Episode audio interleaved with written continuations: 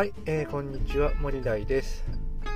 この番組は明るく楽しく元気よく働くヒントを配信しております。はい、えー、というわけで皆さんいかがお過ごしでしょうか？えーとちょっとね配信に、えー、間が空いてしまいましたが今はもう9月のねえー、下旬になってきましたね、ちょっとね、本業の方が今ちょっと、えー、忙しい状況になってきてて、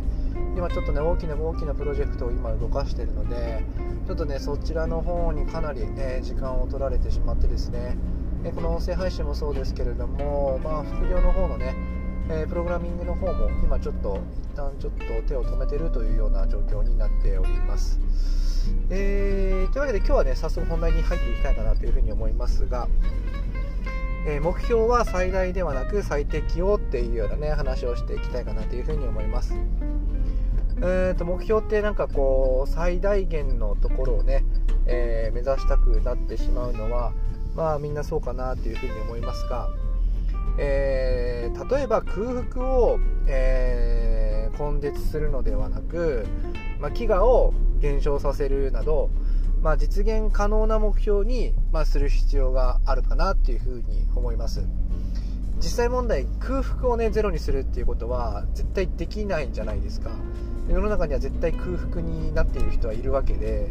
まあ、それよりはですねお腹がある程度満たされて、まあ、空腹でありながらもですね、えー、飢餓を、まあ、なくしていくっていう方が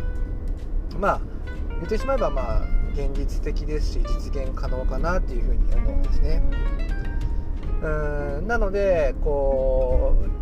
経営者とかこう偉い人とかっていうのはねやっぱりこう最大限のところをこう目標にしていってしまうかなというふうに思うんですね。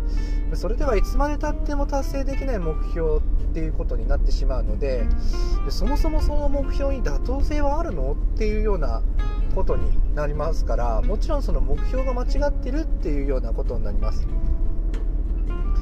まあ、最適な実現可能な目標をね設定しないことにはこの目標自体の意味合いがもうなくなってしてきてしまうので目標に対する振り返りというようなこともだんだんだんだんしなくなってきてしまってこの目標を立てた人の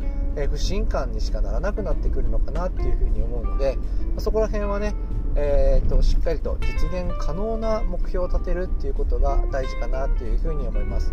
まあ、どうしてもねいっぱいいっぱいのところをこう目標にしている方がですね利益も数字も出るので、まあ、それは当然だといえば当然なんですけれども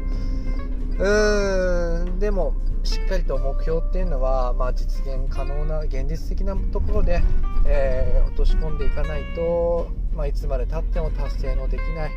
えー、絵に描いた持ち的なね感じになってしまうのでそこら辺はね、えー、しっかりと目標の設定しっかりしていってくれたらいいんじゃないのかなというふうに思っております。はい、えー、というわけで、え今日はですねえーと、目標は最大ではなく最適用というようなね話をさせていただきました。はい、えー、私の作っている、えーと、ブログやこの、えー、音声配信、えー、公式の X では